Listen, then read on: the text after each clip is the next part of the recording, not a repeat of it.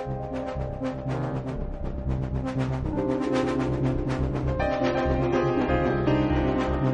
you.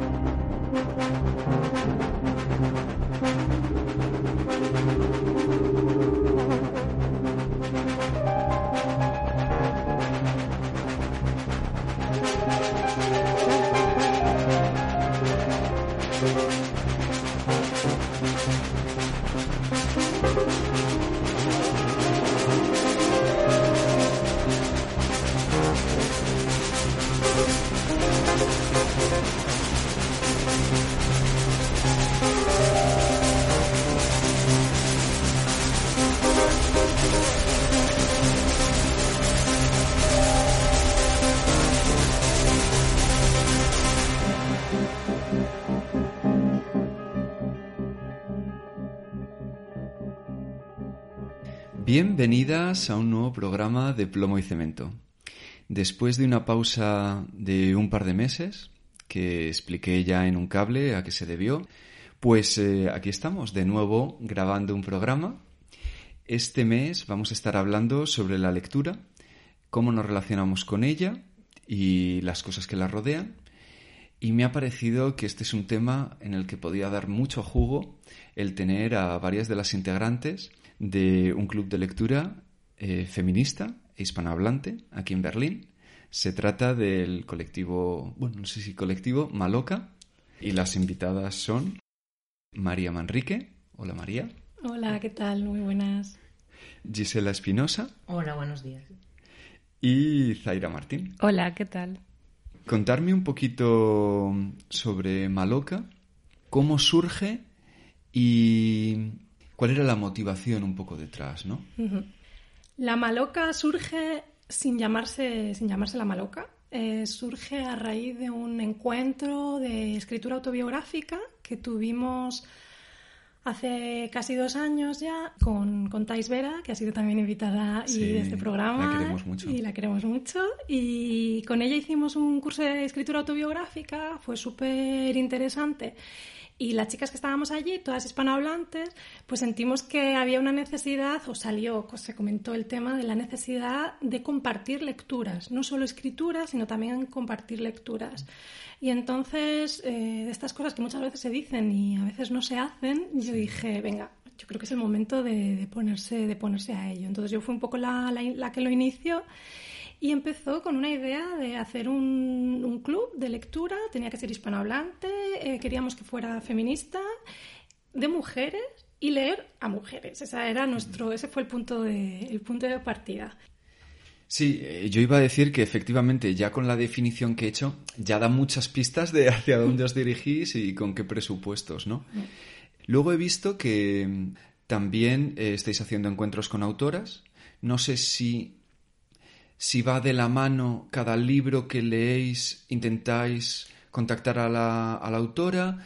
Y luego una cosa que has mencionado que me parecía muy interesante, que es, em, yo creo que yo siempre he entendido la literatura como algo un poco íntimo.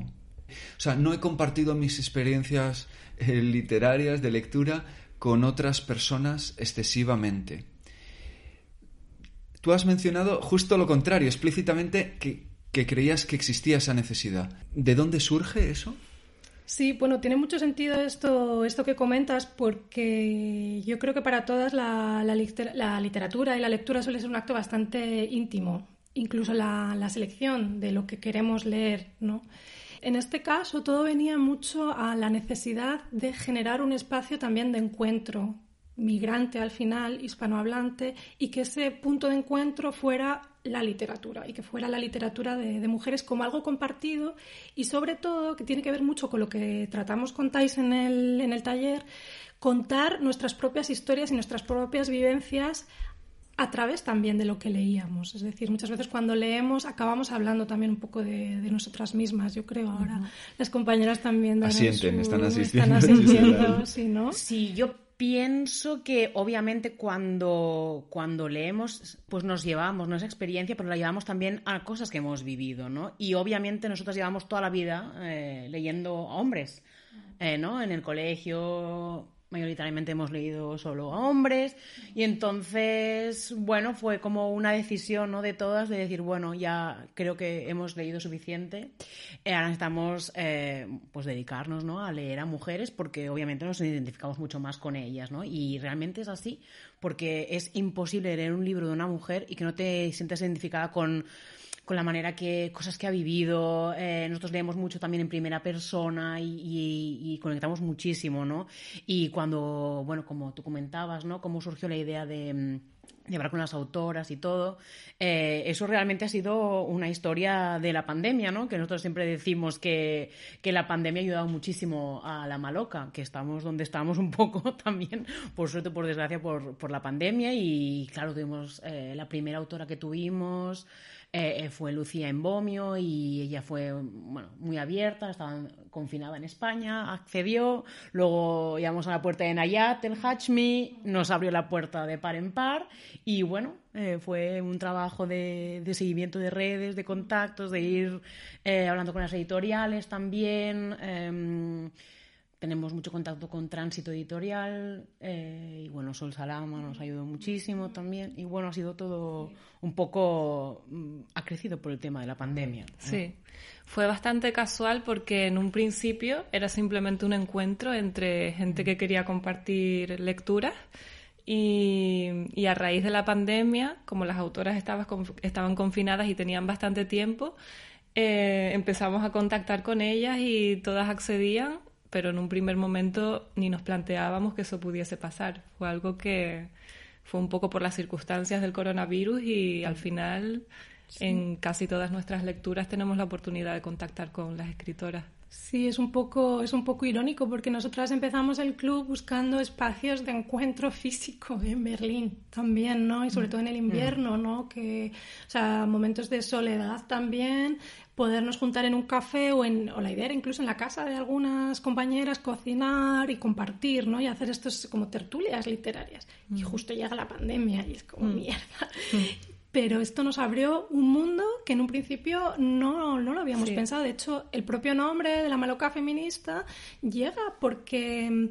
O sea, así como habíamos hablado con, con Lucía Bombio y con Ayat El Hachmi cuando todavía no éramos ni siquiera maloca eh, como nombre, no teníamos redes sociales, fue un contacto a título personal, llegó Marta Sanz, que eso hay que decirlo. Marta Sanz fue nuestra tercera, tercera autora. y Marta Sanz acababa de publicar Pequeñas Mujeres Rojas, en plena pandemia. Entonces, afortunadamente yo ya tenía el contacto previo hecho con Marta Sanz porque es una gran amiga del Club de Lectura de Palencia, de mi ciudad natal, y entonces ella accedió a hablar con nosotras y automáticamente se puso en contacto la editorial Anagrama, eh, Comunicación de Anagrama, se puso en contacto automáticamente conmigo y me dijo, oye, que tenéis este club de lectura, que queremos promocionarlo, ¿quiénes sois? Y yo, claro. era como, ¿quiénes somos? Abre email, canal de YouTube, Instagram, ¿no? Abrir las redes, darnos a conocer, porque si Anagrama, si Anagrama nos promocionaba, ¿no? claro. tenía que saber quién había detrás. De repente fue como, wow, ¿no? Y ahí fue un poco, al principio a Matacaballa ahí súper rápido, de venga, el nombre, bautizo tenemos que hacerlo. Y entonces eh, Marta Sanz hay que decir que bueno, no solo es una grandísima autora, sino que también nos ha abierto la puerta a muchas eh, otras autoras, a muchas editoriales. Ha sido nuestra, de hecho decimos que es nuestra madrina. del hilo, ¿no? sí, cualquier oportunidad, ¿no? Eh, autoras que han venido aquí a Berlín, quizás a presentar un libro. yo estuve, por ejemplo, en San Jordi en Barcelona también. Entonces, la verdad es que las autoras son maravillosas son, siempre están abiertas, para ellas es un, es un lujo siempre nos lo han dicho, qué ilusión me hace poder que seáis, eh, ¿no? Este grupo de mujeres en Berlín, que nunca en la vida hubiese pensado, ¿no? Que yo desde aquí pudiese, yo qué sé, con Arelis Uribe, ella está en Nueva York y, estábamos haciendo, ¿no? Em, contacto con ella y, todas eh, contentas siempre, no sé, es una maravilla, ¿no? Porque te parece como un mundo muy inaccesible, ¿no? Al principio, pero cuando ves que ellas se abren y que están felices y que te agradecen eternamente, que compres sus libros, que estéis eh, hablando de ellas y cualquier cosa que estamos, no sé, ha sido muy, muy bonito esta relación que hemos mantenido con, con ellas. No sé. Mm, mm. Aunque volviendo a la pregunta que tú hacías... que ya no la recuerdo, pero... Porque tú preguntabas si nos basamos un poco en poder establecer ese contacto con la autora a la hora de elegir nuestras lecturas.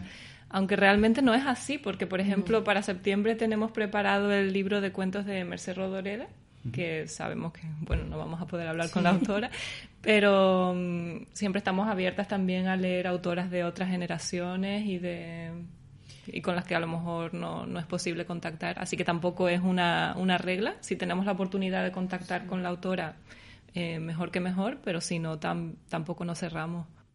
O autoras no, no hispanohablantes, ¿no? Eh, ahora, por ejemplo, vamos a leer, ¿no? En agosto. sí, en agosto. Eh, y no vamos a hablar con la autora, sino que vamos a hablar con la traductora también, ¿no? Entonces, que estamos intentando hablar con editoriales, con traductoras, cualquier cosa, ¿no? Que, que, nos permita ampliar la visión también es interesante, ¿no? Ver cómo una persona traduce, no sé. Mm. Sí, estaba ahora pensando, claro, me parece muy curioso, lo habéis explicado perfectamente, ¿no? Nace como club de lectura una cosa, la maloca, es que el nombre... Bueno, ahora, mira, antes de que continúe, a lo mejor alguna podéis explicar qué es la maloca.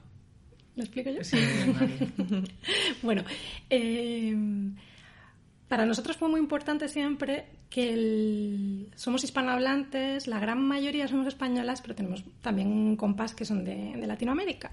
Y entonces para nosotros era importante buscar un nombre que recogiera también el mundo, el diverso mundo hispanohablante.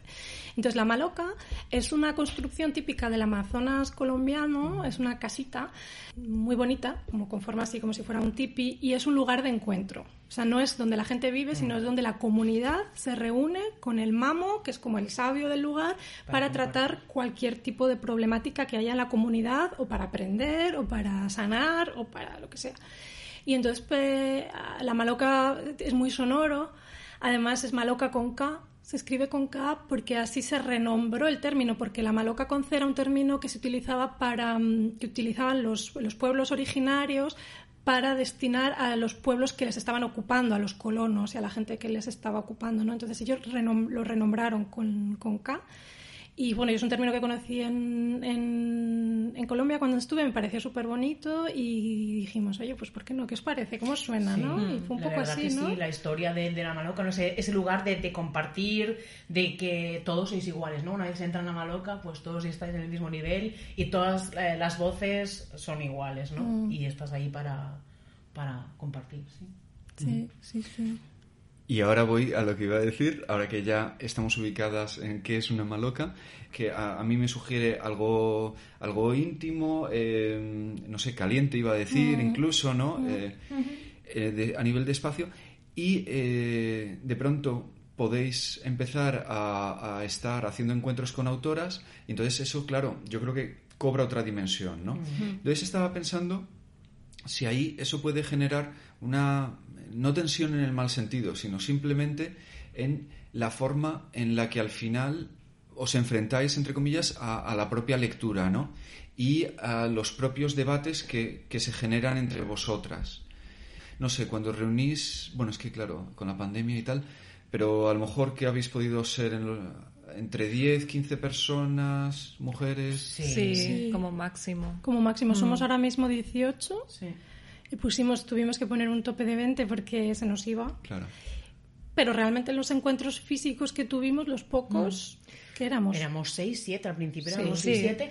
En pandemia, al hacerlo online, sí que aumentó muchísimo mm. eh, las integraciones, porque algunas no viven en Berlín. Han vivido en Berlín porque también es muy interesante ver cómo, cómo se ha configurado la maloca, porque todos somos amigas de amigas, ¿no? Algunas son amigas eh, ya bueno, un vínculo fuerte, pero yo llegué a través de una amiga de una amiga. Entonces, eso creo que ha sido muy bonito, ¿no? Porque se ha ido configurando el grupo así.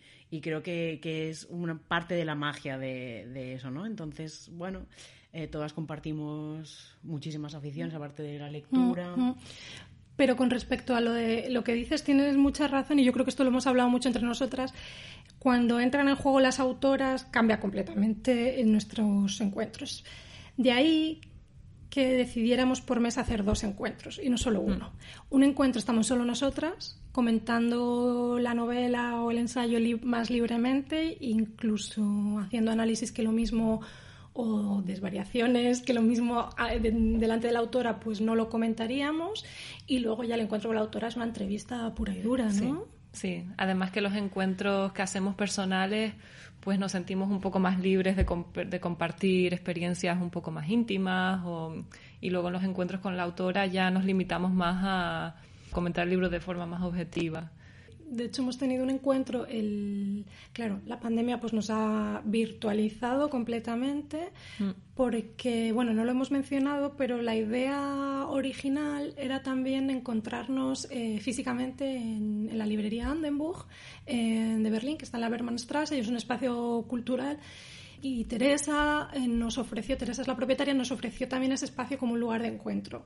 Qué pasó que con la pandemia pues solo pudimos tener un encuentro ahí esto cambió mucho la forma también de, relacionarnos entre, entre nosotras, ¿no? En, en, el caso, pues eso, de irnos totalmente a lo, a lo, a lo virtual. Pero ahora, este mes de julio, hemos tenido un encuentro, la semana pasada fue, en el parque, nos juntamos, que fuimos como seis, creo, así. Mm. Y lo que dice Zaira, o sea, por primera vez fue volver a recuperar esta cosa de un poco de terapia de grupo. O sea, estábamos leyendo eh, la novela de las malas de Camila Sosa y bueno, sobre transexuales y travestis en la ciudad de Córdoba, en Argentina, en los años 90.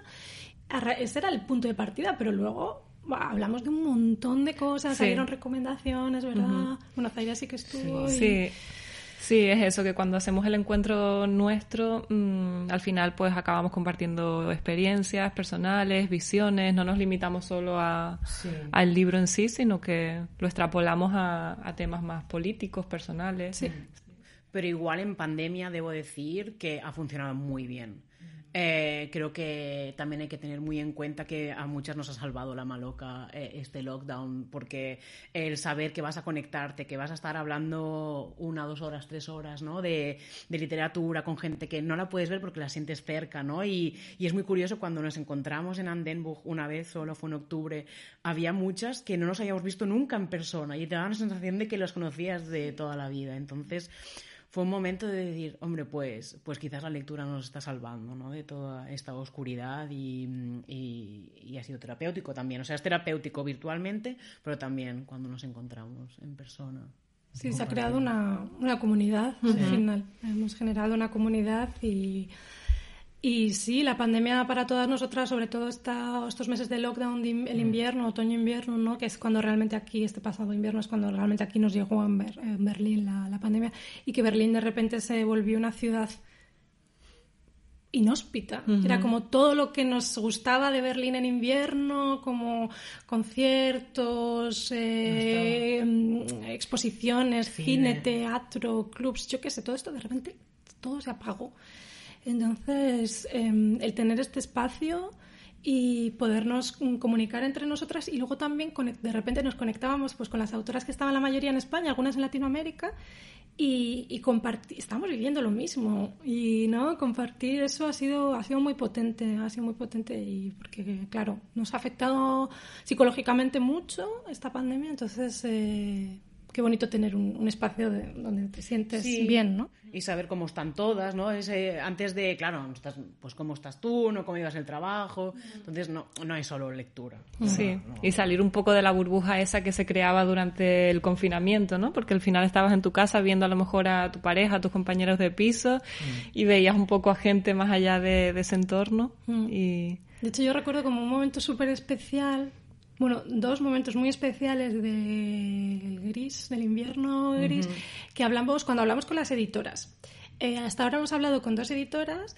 Hemos hablado con, con Sol Salama de, Tránsito, de la editorial Tránsito, que ya solo editan, solo editan a mujeres. Hace una edición súper bonita y aparte, eh, bueno, llevan poquito tiempo, creo que nacieron en 2018 y todas sus propuestas son la verdad que una gozada. Y luego hablamos también con, con la editora de, de Seis Barral, con Elena mm. Ramírez, que es una de las grandísimas. O sea, hablamos como de una editorial independiente y luego una de las editoriales más grandes mm. eh, de España y del mundo hispanohablante. Y las dos fueron en invierno, fueron muy seguidas y las recuerdo las dos como casi como clases magistrales, ¿no? Del mundo del libro, de la edición, de todo lo que nos contaron. A Sol, Sol estaba en ese momento la pobre Sí, yo creo que ese día eh, fue como brutal para ella, incluso nos agradeció, dice, ay, me habéis salvado el día y eso fue como tan emocionante, ¿no? Que alguien haya sacado tiempo después de trabajar porque está ella sola con su hermana eh, sacando adelante una editorial, ¿no? Y que nos dijera, me habéis salvado el día, de verdad, gracias. Fue, fue muy reconfortante, ¿no? También, Sí, también. bueno, y también, aunque con Elena Medel hablamos sobre las maravillas, también nos comentó mucho sobre su editorial La Bella Varsovia, de poesía. Cierto, Sí, también fue muy interesante. Sí.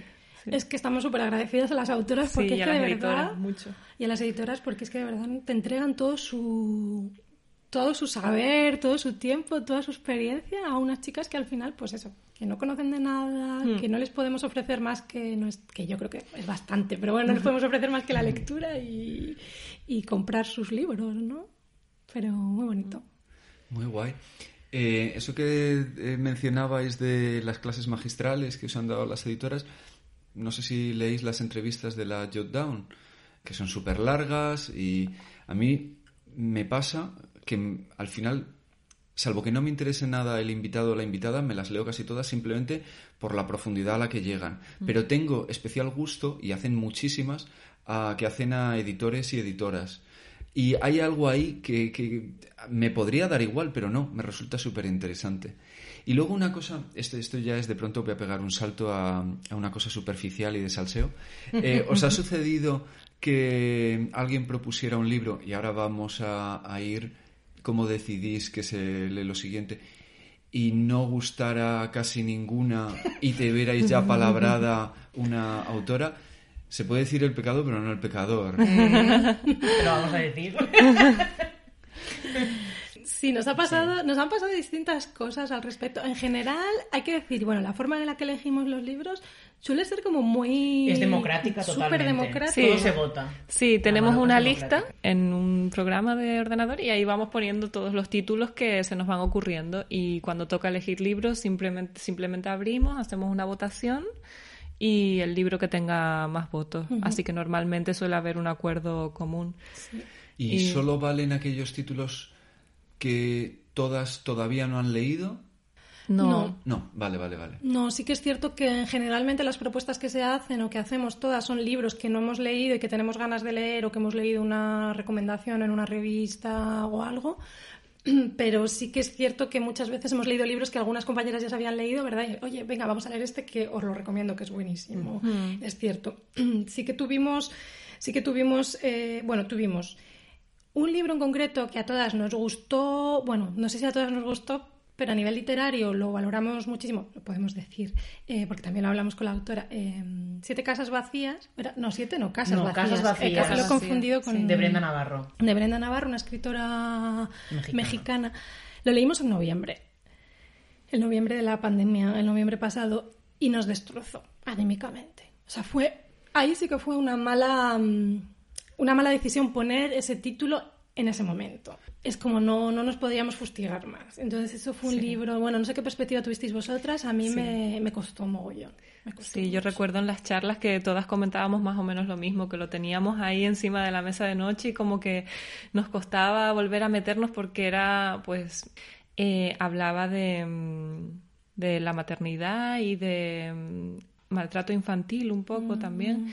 Y maltrato. Y también, violencia- eh, violencia doméstica. Violencia eran- doméstica. Eran, temas muy, muy duros. Entonces, claro, el libro mm, a nivel literario sí que nos gustó, pero el, el- lo que es el argumento a lo mejor no era el mejor momento para... No. Y esa fue, esa vez, por ejemplo, fue muy interesante que nos juntáramos nosotras antes a comentarlo, antes de hablar con la autora, porque si no creo que ninguna nos hubiéramos atrevido a preguntarle nada a la autora si no hubiéramos hecho antes como este Y- y ejercicio Brenda de- fue maravillosa, Y luego ¿no? con Y- ella fue sí, sí, genial. Y luego ya como esta cosa que la tenemos que hablar porque ha sido un gran tema en, en La Maloca, eh, solo ha habido una autora que no ha querido hablar con nosotras de forma gratuita. Y entonces esto abrió, abrió un gran debate en La Maloca de, claro, Interesante, claro. Sí, y bueno, lo podemos decir porque no hay ningún problema, y fue Cristina Morales. Entonces, con Cristina Morales lo que nos pasó es que teníamos todas muchísimas gracias de, gracias, ganas de leer. Mira, está aquí con nosotros, está Cristina presente. Lectura fácil. Lectura fácil. Teníamos Claro, muchas claro. ganas de leer lectura fácil. Entonces, de hecho, eh, Gisela y yo fuimos al encuentro aquí en Berlín, que nos, tú también nos estabas. vimos, yo también le contacté. sí. Sí, y entonces hablamos con ella y le dijimos que teníamos este club, no sé qué, y ella en un principio dijo, sí, sí, escribidme sin problema. Tal. Entonces, bueno, nosotros cuando, nosotras cuando contactamos con ella, que a pesar, ella tiene yo creo que una gran agenda y tardó muchísimo, muchísimo en respondernos, nos dijo que, bueno, que, su, que ella no hacía charlas, no intervenía en ningún tipo de charlas sin, sin cobrar, mm. Independientemente de dónde viniera la propuesta. Es decir, daba igual que fuera del Instituto Cervantes, que fuera de un club autogestionado de Berlín de mujeres que muchas veces, muchas de nosotras vivimos en una situación precaria. Entonces, el no hacer esa diferencia para nosotras fue, fue un poco determinante. fue determinante y fue, fue duro entenderlo. Mm. Había posiciones diferentes, ¿verdad? Sí, se abrió un debate interesante, la verdad, porque claro, mm, empezamos a plantear hasta qué punto mm, Claro, el, el, debate que se abre siempre es de, de, que a los artistas se le pide mucho trabajar gratis. Había algunas compañeras que lo veían desde esa perspectiva de, bueno, es parte de su trabajo el concedernos una entrevista porque al final está hablando de su libro y de literatura. Y bueno, pues había otras también que, que, planteaban, lo planteaban de manera diferente y pensábamos un poco también que nosotras le estamos haciendo una gran promoción al libro. Es mucha publicidad gratuita que le hacemos porque lo compartimos en redes, lo, lo recomendamos a nuestro entorno. Lo compramos. Lo compramos. Hacemos el podcast. Sí, entonces bueno, pues la verdad que fue un debate que, que se abrió y sí. había diferentes opiniones. Sí, había diferentes opiniones. Eh, claro, el tema es, por supuesto, a nosotras nos gustaría tener un presupuesto para mm. poder comprar libros y para poder pagarles a las autoras las intervenciones. Es decir, si nosotras tuviéramos ese dinero... ahí se abrió un poco, hubo alguna compañera que dijo, oye, ¿y si hacemos una colecta? ¿No? Y, para, ¿verdad? Que se dijo, hacemos una colecta y le pagamos a Cristina. Y ahí dijimos, ya, pero ¿por qué a Cristina sí y al resto no? O sea, mm. Cristina no está por encima de las demás ni tampoco por debajo.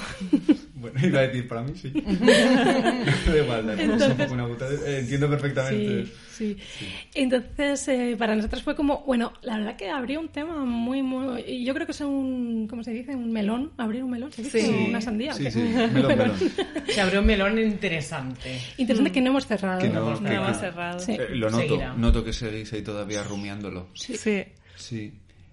Eh, Ahora el vecino está poniendo música. Bueno, eh, queridas oyentes, si escucháis música entrando en el programa, que sepáis que es eh, mi vecino italiano, que cuando no pega saltos de un lado a otro... Que también lo hemos eh, escuchado. Que también lo mejor ¿no? En casa. Sí. No sé muy bien qué hace. Pues me parece un debate efectivamente muy interesante. Si a mí me hubiera contestado y me hubiera dicho eso, hubiera pagado sin dudarlo, pero entiendo que desde una posición totalmente distinta y como capricho mío. Y también, volviendo otra vez a cuando nos has preguntado cómo elegíamos los libros, al principio lo que empezamos a hacer fue, cuando hablábamos con las autoras, que nos recomendaran a tres autoras. Y eso como que nos, nos ayudó muchísimo eh, a empezar a leer cosas que quizás no hubiésemos leído. ¿Cómo? Mm, como Nayat. Eso es. Nayat, por ejemplo, para mí fue un, descubrimiento ah. brutal. Em, a nivel personal, ¿Cómo escogéis los libros que queréis leer? Eh, ¿Funcionáis en base a autores, autoras? ¿Funcionáis más por géneros? Yo qué sé, recomendaciones, lo que hablábamos antes, es un poco mm. a voleo. No sé, hay gente que, compra libros por la portada. Mm. Bueno, vale. Mm, eh, yo he comprado muchos discos por la portada, también os digo. Como los vinos, ¿no? También. Como los, vinos por las etiquetas. las etiquetas. Yo funciono mucho por recomendaciones también, creo, a nivel personal. Tengo mi grupo de amigas, las que creo que tienen un criterio bastante parecido al mío y de las que me fío.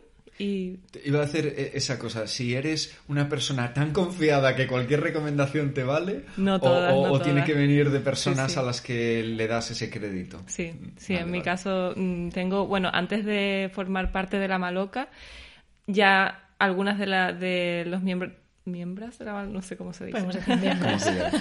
Las miembros de la Maloca, algunas eran ya mm, amigas muy cercanas y ya teníamos un poco nuestro propio club porque leíamos libros, nos los pasábamos, los comentábamos y entonces un poco así, fiándome del criterio de ellas. Ahora con la Maloca es como tener el mismo grupo pero mucho más grande y mm, sí, bueno, también un poco sigo la promoción de, de literatura contemporánea por redes, internet Sí, yo un poco como, como Zaira también, a raíz de a raíz también de tener el perfil de, de la maloca de, de Instagram, eh, me he dado cuenta de qué potente es Instagram ahora mismo para las autoras y autores también, claro, por supuesto, y para las editoriales.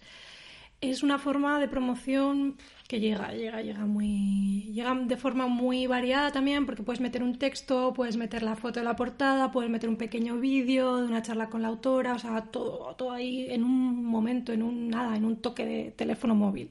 Mm. Y eso es, a mí me está llegando mucho eso. Hay editoriales que yo siempre sigo, lo que publican, pues como Sexto Piso, como Tránsito.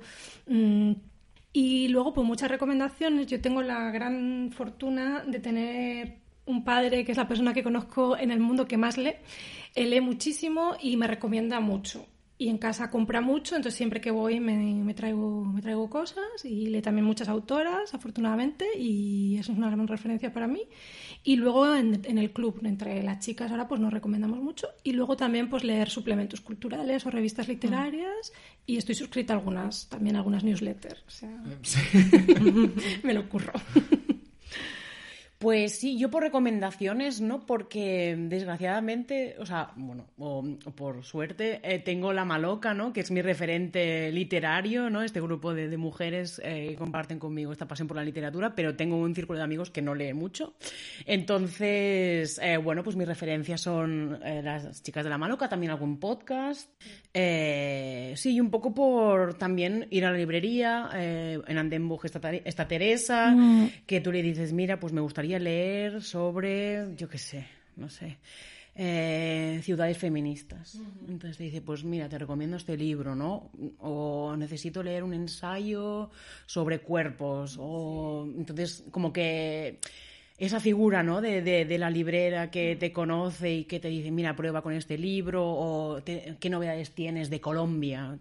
Te, trae las, las novedades de Colombia y eso me parece maravilloso, ¿no? Porque es como yo empecé a leer Además que Teresa tiene el papel que hace totalmente como lo explicas, ¿no? Tú le ella tiene las estanterías divididas por países de Sudamérica y tú le dices, yo por ejemplo estuve el otro día, le dije, me interesa leer algo de Cuba porque nunca es una literatura que no conozco para nada y ya ella te dice el autor, su favorito, es una fuente de sabiduría. Sí, sí, nosotras eh, con, bueno, con Teresa colaboramos porque ella, bueno, hay una cosa muy curiosa que no hemos dicho, y que sorprende, a pesar de que somos una generación joven, es que la, mayor, la mayoría de nosotros leemos en papel, no leemos en ebook. Y nos encanta comprar el libro, no solo no sacarlo de la biblioteca. Es curioso, lo he asumido todo el rato, o sea, ni se me pasaba por la cabeza que... Pero hay mucha gente que, me que nos pregunta, ¿no? Porque mm. hay generaciones que ahora solo leen en ebook, ¿no? O en libro electrónico.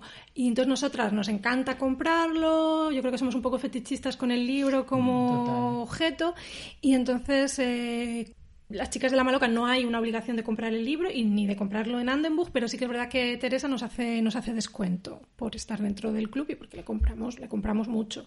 Y entonces, pues eso se ha convertido en un lugar en el que las chicas no solo vamos a comprar los libros de la Maloca, ya vamos a comprarle muchas más cosas y muchas veces también yo me paso allí para hablar con ella, para echarle el rato. Ayer estaba por allí y me fui a comprar un helado y me digo, voy a saludar a Teresa a ver qué se cuenta es que tenía una edición de, de, de Simón de Beauvoir argentina. Empezamos a hablar del tema y ella dijo, es que estoy intentando traer a clásicos no hispanohablantes traducidos en países latinoamericanos con el español de esos países, porque las mm. ediciones son demasiado españolas. Y dije, ¡Ah! Nunca lo había pensado. Yo como española nunca había pensado que las traducciones de, pues eso, de Simón de Beauvoir o de algunos de los, de los grandes y de las grandes mm. están traducidas por españoles que utilizan expresiones y formas y formas dialectales, mil cosas que son solo de España y que lo mismo, ese libro lo agarra una mujer en Nicaragua o en Honduras o en Chile, en donde sea, y dice, a mí este español me suena un poco raro. Sí, totalmente. Entonces me pareció muy interesante y ella está haciendo ese ejercicio. Buenísimo. Diana, la porno terrorista, tenía mm, este libro, creo que es el último que, escribió, eh, Coño Potens, eh, sobre la, la eyaculación femenina y lo editó también en una editorial mexicana y hizo los cambios para que sonara. Ahora lleva unos años ya viviendo en México y creo que se llama Pucha Potens. Mm, Entonces, ¿no? Hacer ese... Mm. Sí, a mí me parece interesantísimo también como trabajo en, en el mundo de la traducción.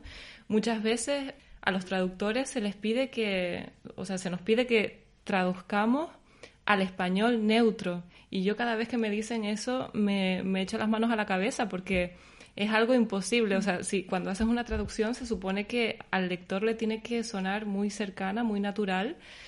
Y, y, por eso es importantísimo pues hacer una traducción localizada al lector de, de cada país con sus diferencias dialectales, culturales. Mm. Entonces me parece buenísima idea la de Teresa y no tenía, no tenía ni idea. Yo creo que también nos ha pasado en la Maloca, porque muchas veces hemos elegido autoras españolas, como pasaba, ¿no? Con lectura fácil, con, con Valentina, ¿no? Y, y si quieres, yo qué sé, pues... Eh, bueno, hemos leído cosas mexicanas o eh, Quiltras de Arelis Uribe, que para mí eso fue super chileno. Eh, chilenismo a full. Sí, Lo, tengo, lo tengo por ahí. Y, y, claro, para mí fue como, ¿no? Como me puse al lado de, de, de un chileno o una chilena que está leyendo en español y dice, ¿qué, qué palabra estás diciendo, no? y, y pensé hostia, pues yo debería ¿no? ponerme también en el, otro, en el otro lugar. Entonces me hizo reflexionar mucho y hablamos con, con Sol, ¿no? Y, y Arelis también nos dijo que una idea era poner como... Mm, al final del libro, ¿no? Como una traducción de todo, pero como un glosario, como un glosario, pero les pareció tan eurocentrista que dijeron no, eso no lo podemos hacer. El libro es así,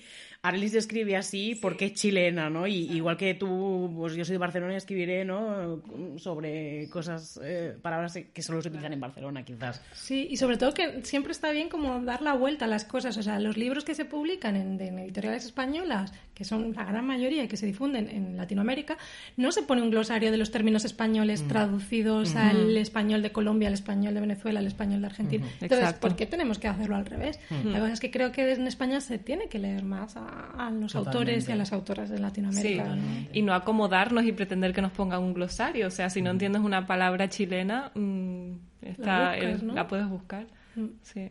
Sí, como puedes buscar una palabra de, español de España que no entiendes, sí, no, le veo mayor.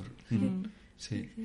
Y sois de... A mí una cosa me pasaba más de, pequeño, pero en realidad me sigue pasando lo mismo y no solo con la literatura, ¿no? Si descubro de pronto un grupo, bueno, vamos por centrarnos, una autora que me gusta mucho, quiero leérmelo todo, ¿no?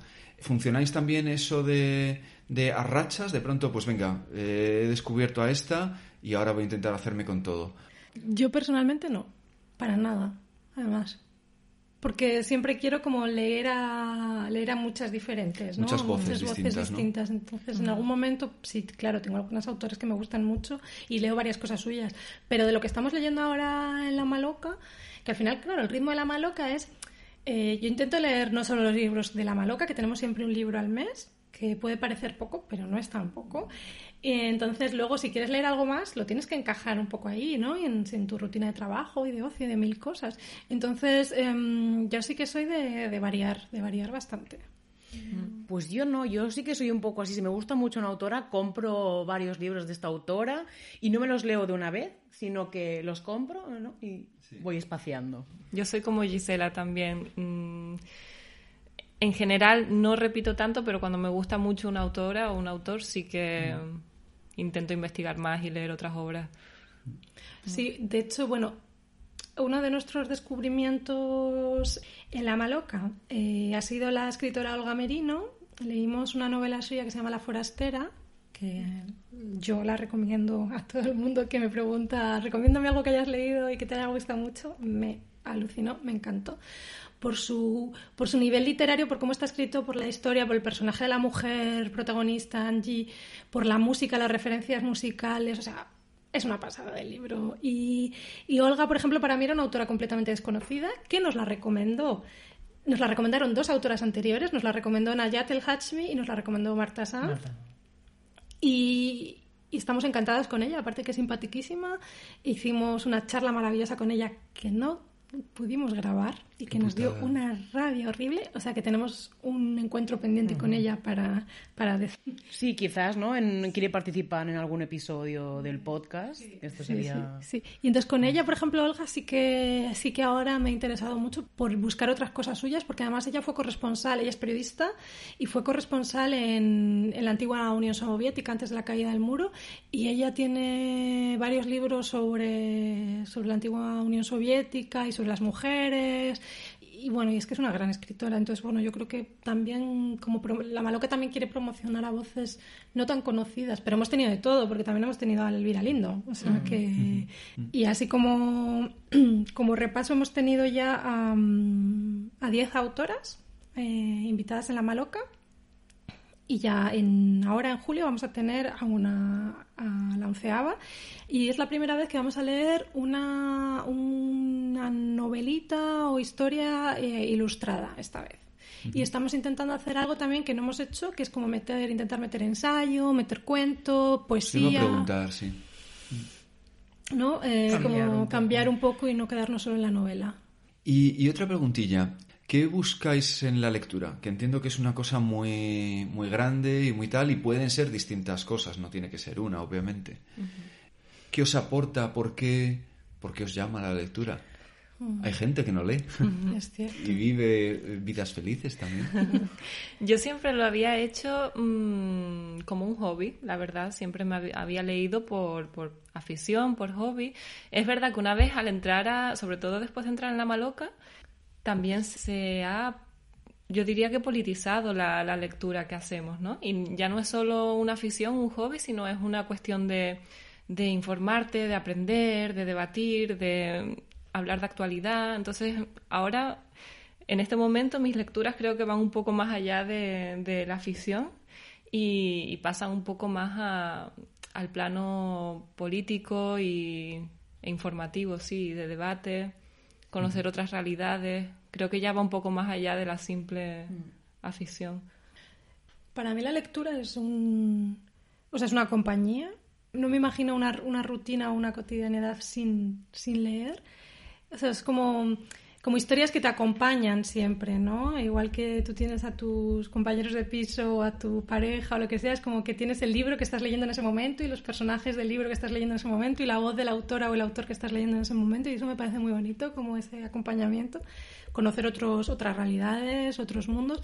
Desde mi punto de vista, porque también me gusta escribir y, y como, bueno, pues formación como periodista y también como profe de español, pues me me atrae mucho analizar cómo está escrito un libro y por qué, ha utilizado la autora esa palabra, qué giro ha hecho aquí, o sea, a veces como desentrañar un poco por qué está escrito así, el, el ritmo en el que está escrito, las voces, no sé, es como también analizarlo un poco. Y, y luego es un, yo creo que es una dependiendo del estado de ánimo en el que estés, siempre vas a encontrar un libro que te, que te acompañe, ¿no? Y libros con los que te puedes reír, libros con los que te puedes deprimir si tienes ganas de mm, quedarte en el hoyo y, y yo creo que es, mm, que es una de las cosas más necesarias para afrontar la vida desde mi punto de vista, ¿no? Y si además lo puedes compartir, pues, pues mucho mejor, sí. Sí, yo creo que también, eh, un poco como decía Zaira, ¿no? Es, es algo político porque también eh, yo, a través de la Maloca, también he redefinido mi, mi, mi visión del feminismo, ¿no? También me ha, me ha abierto, eh, obviamente, la mente, ¿no? Leer me hace viajar, no solo viajar a otro punto del mundo, sino viajar a, otra manera de ver la vida, a otros ojos, a, otro, a una persona como siente no sé, es como es aprendizaje y es una cosa que si tú eres una persona curiosa, nunca te vas a cansar de leer, yo pienso, ¿eh? ¿eh? es como que te pica la curiosidad y dices, ay, pues yo en esta, yo qué sé, este personaje le ha pasado esto, yo hubiese actuado así, pero este hombre ha actuado así o ella ha actuado así. Entonces como que te hace replantearte muchas cosas y eh, un continuo aprendizaje para mí leer. Hay una parte de mía que es eh, de pasar el rato, que mm. un poco lo decías, eh, Zaira, una de las, de las iniciales. Y luego me he dado cuenta que en realidad depende un poco qué autores o qué género esté escogiendo, me está pidiendo una cosa distinta. Eh, a los clásicos, a esos les pido verdaderamente obras maestras, o sea, que realmente me, me emocionen en determinado momento. Y era un poco lo que para mí significaba la literatura. Y luego he tenido un proceso un poco similar a lo que estáis diciendo. Digo, venga, vale, a lo mejor puede ser también otras cosas. Y entonces eh, he empezado a leer contemporáneo, que lo tenía un poco denostado, porque me muestren otras realidades. El ejemplo, habéis mencionado Quiltras, ¿no? Pues, por ejemplo, me parece un buen libro, no me parece una morada maestra, pero me parece un buen libro. Y sobre todo, me permite adentrarme en una realidad que de otra manera sería muy difícil que conociera, ¿no? Mm. Mujeres jóvenes, chilenas, eh, clase mm, obrera o baja, etcétera, ¿no?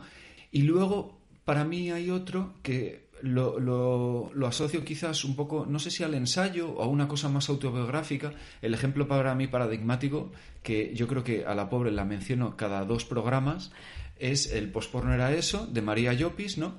Que es esa, esa valentía, es hablar desde, desde una honestidad brutal, ¿no?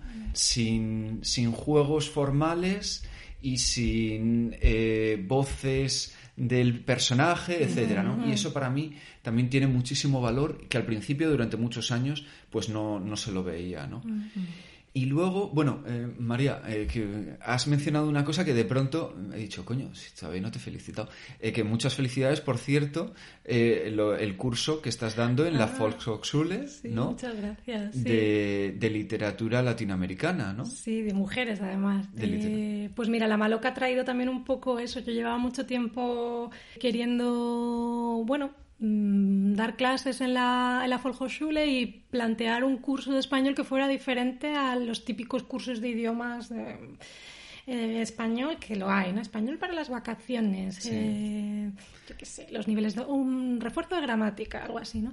Entonces, a raíz de la maloca, yo pensé también que que qué interesante sería utilizar textos de los que estamos leyendo también, o de los que he ido yo leyendo, ah, para la enseñanza del, del español, sobre todo para un nivel ya de gente que tiene pues un, un C1, un B2. Y bueno, ya llevamos ya dos, dos clases. Hemos estado trabajando ya con la periodista argentina Leila Guerriero, que es maravillosa, y con, y con Quiltras también, porque les quería enseñar a una escritora que escribiera con mucho chilenismo y para mí Quiltras era la referencia que yo tenía ahora mismo más actual de mujer joven escritora.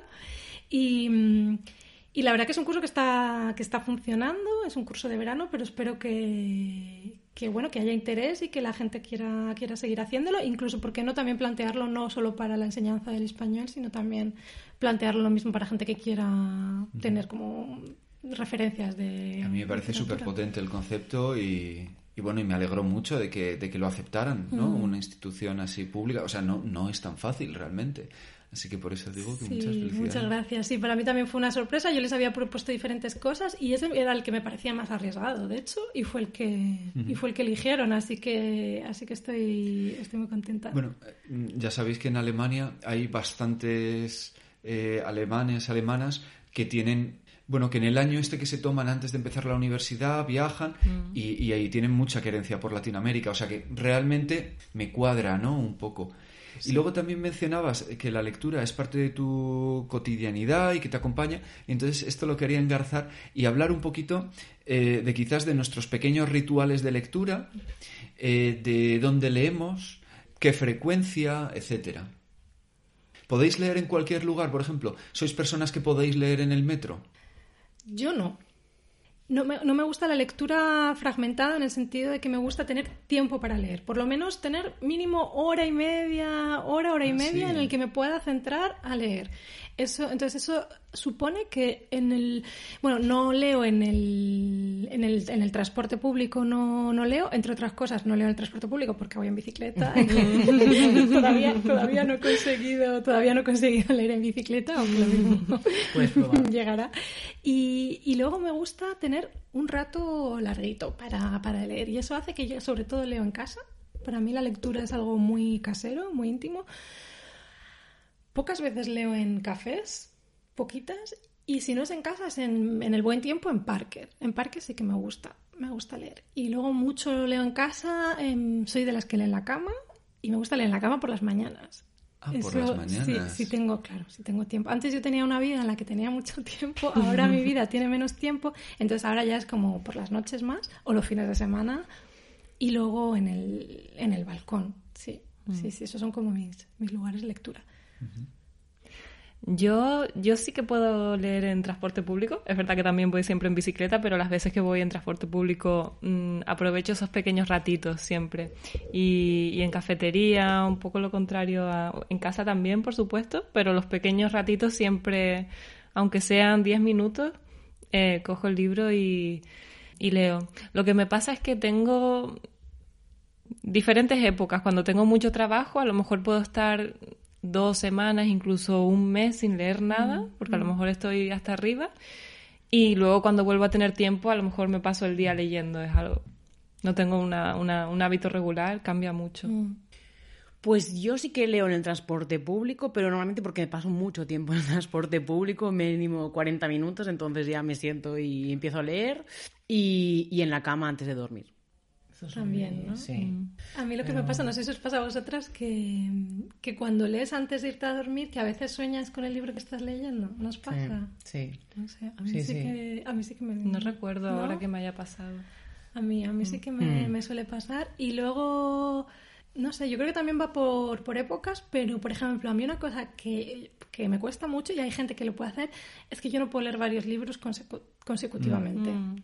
Yo, no- yo soy de las Ni- que empieza un libro y luego acaba y empieza otro y lo acaba. O sea, yo no puedo abrir varios a la vez. No sé. Yo antes era así, pero ahora, eh, si so- sobre todo si son, eh, dale, di que uno ensayo, otro novela y tal, eh, ahora ya eso no tengo ningún problema. Y de hecho lo disfruto porque, al contrario que tú, María, eh, soy muy de...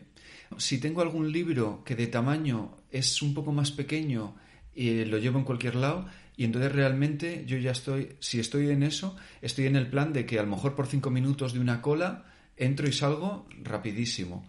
Y me estoy acordando, ahora ya no lo hago, pero de pequeño, que sobre todo era un lector voraz de tebeos, eh, lo que hacía mucho, leía mucho durante la comida. Ah, Eh, tenía el TVO todo el rato ahí a la izquierda, iba comiendo, lo cual, la verdad, ahora lo pienso y ahora que sé el esfuerzo que supone cocinar, la verdad que es como, mm, da igual lo que me pusieran, que como que no lo procesas demasiado porque estás metido ahí en lo que fuera, ¿no? El mortadelo y filemón o lo que fuera. Qué curioso, sí. Hablando del transporte público, mira, el transporte público no, porque me gusta mucho observar a la gente. Y entonces Ya. me, me distraigo Ya. todo el rato. Pero, por ejemplo, si voy en un avión o en un tren o en un autobús ya más largo, eso sí. esos Lo que decías sí. antes de que tú necesitas la perspectiva de poderte bloquear una hora, hora y media, sí, ¿no? sí. De tiempo, en Mm. tiempo. A mí, de hecho, bueno, yo soy de Canarias, entonces mis vuelos a casa duran mucho y hay gente a la que se le hacen muy pesados, pero a mí me encanta porque sé que son cinco horas que voy a tener solo para leer. Sí. Eso es bonito, ¿no? Y tener la perspectiva de, wow, cinco Sí, horas sí. solo para leer. y- sí. Habéis mencionado, creo que habéis sido eh, María y Zaira, el tema de... mm, Y todavía no leo en la bici porque no he encontrado la manera. Y eso eh, me ha hecho pensar. eh, ¿Sois de escuchar audiolibros? Que es una cosa que hay mucho aquí en Alemania. A mí es que no me cabe en la cabeza. O sea, bueno, pero no quiero condicionar. ¿Qué Yo lo- relación tenéis con los audiolibros? Yo lo intenté este año eh, con Americana, de hecho, porque era un libro bastante gordito y veía que no, no me daba tiempo, pero quería participar en la charla y no, no, me, no me gustó. La experiencia es totalmente diferente. A mí es que pa- para mí es como un, un ritual, el sentarte, el silencio, las páginas, por eso tampoco me, me gusta leer en electrónico. No, no, A ver, yo sin tener ni idea me puedo imaginar que a nivel cerebral también sea otro rollo que funcione, Sí. eh, cómo procesas la información de manera totalmente distinta. Vamos, no sé. Sí, yo empecé, el primer audiolibro que leí, guay, que leí, que escuché, eh, fue Poeta chileno de Alejandro, de Alejandro Zambra, eh, que lo, eh, Anagrama lo sacó y es el mismo quien Ah, lo... la quien voz lo- del sí, autor. es la voz del autor. Y creo que también Marta Sanz eh, eh, narra Pequeñas Mujeres Rojas, pero no me, no me concentré, tenía que volver para atrás y era como, no, no sé por qué, porque quizás es porque estoy acostumbrada a escuchar música por la calle y ir escuchando un audiolibro caminando, no sé, era como, no, no puedo, ¿no? Me gusta seguir Yo no, yo no he escuchado nunca un audiolibro. Mm. No, aquí es verdad que es una cosa alucinante, ¿no? Em, pero no, no puedo, no, no, no me... Y fíjate que yo soy una gran aficionada a la radio y escucho mucha, mucha radio y bastantes podcasts también, pero no. Y recuerdo a un profesor de la, de la Facultad de Periodismo que nos decía, siempre nos decía, decía, mañana vais a, vais a escuchar eh, una noticia tal en radio, un informe tal en radio y vais a leer un informe tal en periódico. Y al día siguiente vamos a hablar de los detalles que os acordáis. Era alucinante. Lo que habíamos leído, nos acordábamos de muchos detalles y lo que habíamos escuchado, habíamos olvidado prácticamente todo. Un poco es lo que me imaginaba que pasaría, Sí, claro. Entonces yo creo que es muy, mucho más difícil retener la, la información. A mí me parece respetable, ¿no? Porque al final también es verdad que muchas obras literarias de la antigüedad mm, pasaron así al principio, ¿no? Oral, de boca a boca, ¿no? Entonces, bueno, me- a lo mejor lo veo un poco románticamente como la, la forma actual de, de, de esa forma de traspasar las obras literarias, pero a mí personalmente no, no me funciona. También es verdad que solo lo he intentado una vez, pero me gusta mucho el libro físico. Sí. ¿Y no pensáis que lo mismo aquí, como a los niños se lo ponen desde pequeños, lo mismo mm, se- es una cosa de formación también, Seguro. ¿no? Que seguro que se Sí. puede entrenar. Es verdad. No sé, pero ahora sí que es verdad, cuando llegué a Alemania, mi compañera de piso en Bremen, sí que to- para limpiar se ponía a, a Paulo Coelho. y sí, le ponía los audios. Y, y- y encima en el, en el Lautsprecher, o sea, escuchábamos todos. ¿no? Bueno, Sí pero que con es eso ya lo has pero- dicho todo. Sí, exacto. ¿no? Y era como, ¿y por qué? ¿Por qué esta tortura Eh. los domingos? Em, pues eh, con esto que has dicho de, de, em, el aspecto físico, pues quería que habláramos un poco de eso, de nuestra relación física con los libros. ¿Cómo los tratáis? ¿De esto que queréis que sea impoluto? Al contrario, ¿os gusta que refleje lo que ha sucedido? ¿Los subrayáis? ¿Anotáis a los lados? ¿Los fecháis? No sé. Yo, esto es un debate también que, que he hablado con muchos amigos porque, de hecho, el otro día lo hablaba con, con mi novio, que cuando alguien me presta un libro, me da mucho miedo porque yo mis libros mm, no los trato muy bien. Entonces, pues los pongo en una bolsa de plástico, intento como cuidarlos mucho porque sé que puede pasar algo. Porque yo mis libros, em, no sé, lo veo como, un libro lo veo como algo que es para disfrutarlo, ¿no? Para llevártelo para arriba, para abajo. Me encanta, hay gente que lo ve como una aberración, pero a mí me encanta subrayarlo, añ- apuntar la- las ideas que más me gustan, así cuando los vuelvo a coger puedo releer esas partes. Entonces, tengo amigas que, que son totalmente lo opuesto y los tienen ahí como impolutos en la estantería, pero a mí me resulta muy útil manipularlos mucho y de hecho me gusta, me gusta darle, darle vida al libro. Sí. Yo soy totalmente opuesta. Yo soy yo, yo soy muy cuidadosa con los libros, no subrayo nada, no marco, no, son como, no, no. Te- y me da mucho miedo cuando de- presto un libro, de, por favor, tratadlo con amor, yo lo quiero. De- a veces me leo libros tan nuevos, eh, ¿no? Cuando, cuando los he terminado. No, no, yo soy muy... Me acabas de recordar que tengo un libro tuyo. Te lo tengo Desierto que- sonoro. Sí. Te lo tengo que devolver. Eh, lo tengo ahí, no, no se me olvida. Que también lo de prestar libros creo que es otro, otro, Sí. otro gran tema. Es importante llevar una lista de a quién le has prestado los libros, ¿no? Sí. Pues es una Sobre cosa que... algunos. Sí. Eh, yo soy un poco como Zaira. A mí me gusta vivir los libros también, eh, que se te llenen de arena si has estado en la playa, que se te caiga el café. O sea, yo soy un poco así.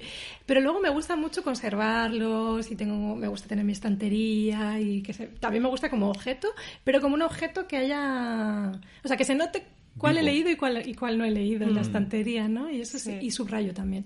Subrayo. Y subrayar me sirve ahora mucho en la maloca cuando estamos hablando del libro, entonces con solo a simple vista decir, ay, mira, una idea. Y salen muchos temas de conversación porque, ay, yo había subrayado esta frase por algo, porque quería comentar algo. Y sí, me gusta, me gusta subrayar. Y luego me compré hace poco una, mm, una libreta que también te compraste Sí. tú, Gisela, era el cuaderno de lecturas Sí. de... Ay, no sé. ¿Qué editorial lo...? Ay.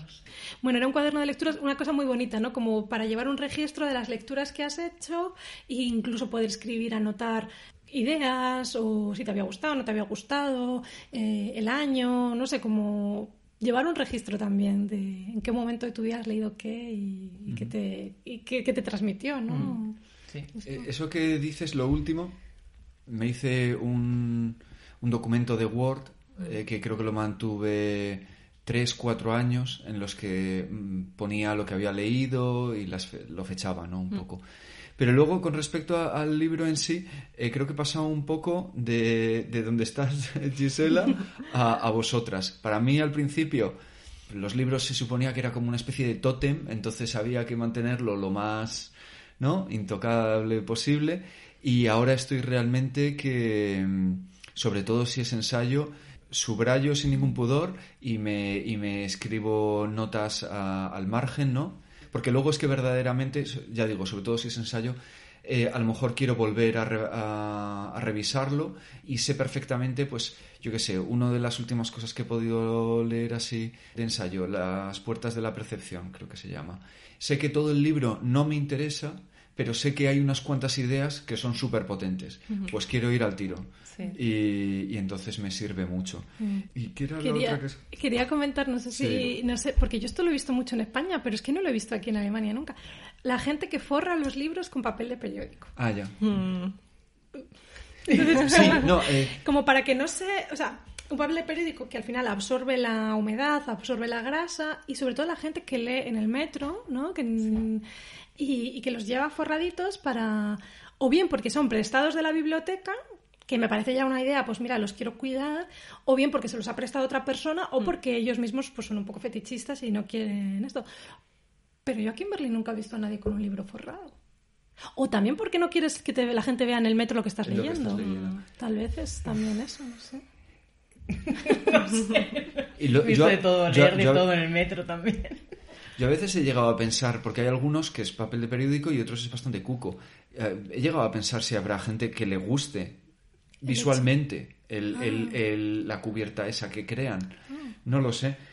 Ah, y una cosa que no sé si vosotras hacéis es, eh, a mí me gusta mucho en la primera página eh, fechar eh, el libro y si, si eh, lo he leído de viaje, leído en el viaje a Cuba, no sé qué, no sé cuántos, tal cual. Un poco el contexto en el que se produjo por lo menos esa primera lectura. sí. Eh, y luego de eso ya pega el salto a eh, eh, si os gusta, si sois muy de regalar libros, os gusta que os regalen libros y, cómo funcionáis en esa dinámica de, tal, ¿no? Porque para mí es un poco como, salvo que me pidan explícitamente algo, es como mi regalo maestro, es lo que me gusta más, pienso más qué le puede gustar a esa persona y, y todo ese tipo de, de cosas, ¿no? Y, y no sé si esto vosotras también lo hacéis. Yo muchas veces tengo uno o dos libros que a lo mejor ya he leído o no he leído que voy a regalar, pero no sé todavía a quién. Pero estoy completamente convencido de que llegará su momento, eh, llega un cumpleaños y digo, ah, coño, claro, sí, este es para ti. Qué curioso. Qué bueno. Sí. Sí.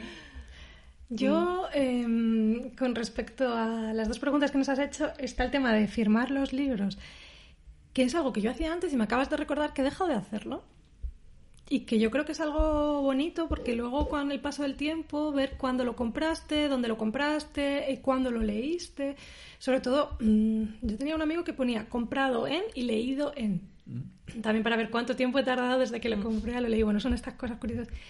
Hay un objeto que supongo que conoceréis que es el ex libris. No sé si lo conocéis, que es el, un ex libris, es un sello que se pone en la primera página Ah, de ok. los libros con un. suele tener una figura y luego pone eh, ex libris de pues eh, Zaira Martín o Gisela tal. Entonces es un objeto muy bonito y yo, eh, bueno, yo se lo, se lo regalamos eh, mis hermanos y yo a mi padre y entonces ahora cada vez que mi padre me presta un libro, nada más abrirlo ves el ex libris, ¿no? Con un árbol muy bonito. Y luego es una cosa, es un regalo que junto con los libros es un regalo ya un poco caro, pero si a alguien le quieres hacer un regalo como ya muy bonito, eh, ponerle, porque es algo súper personalizado, está su nombre, puedes poner iniciales, puedes poner apellido y luego hay mucha variedad de, de- de motivos, ¿no? Y hay empresas que se dedican a esto. Es un poco como de otra época, igual cuando se ponían Sí. los lacres en las cartas y estas cosas. Bueno, pero es y también de biblioteca, ¿no? Es el De clásico de... de biblioteca. Y pues es una cosa que he regalado dos veces, pero que yo no tengo. Entonces tal vez es una cosa Que que... es una indirecta, María. No, no, no es, una, no es una indirecta, pero lo mismo me hago un, esli- unos libros de la maloca. Estaría guay, Pues ¿no? no estaría, hacerse sí. unos libros de la maloca. Es verdad. Y luego, con respecto a regalar libros, yo sí, yo regalo muchos libros. Me gusta que me regalen libros y me gusta regalar libros.